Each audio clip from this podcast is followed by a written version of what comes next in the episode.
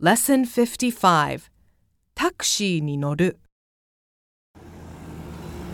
Hello, where to? Hello, the corner of 59th and Park Street, please. Got it.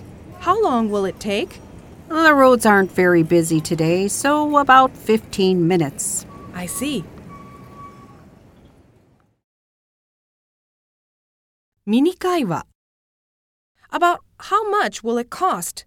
It'll be about $18. Can I pay by card? Yes, you can. もっと話そう。I have two suitcases. Could you put them in the trunk for me, please?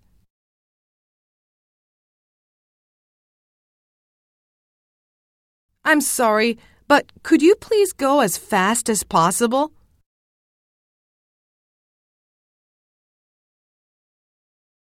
Please turn left at the next traffic light. Are we almost there?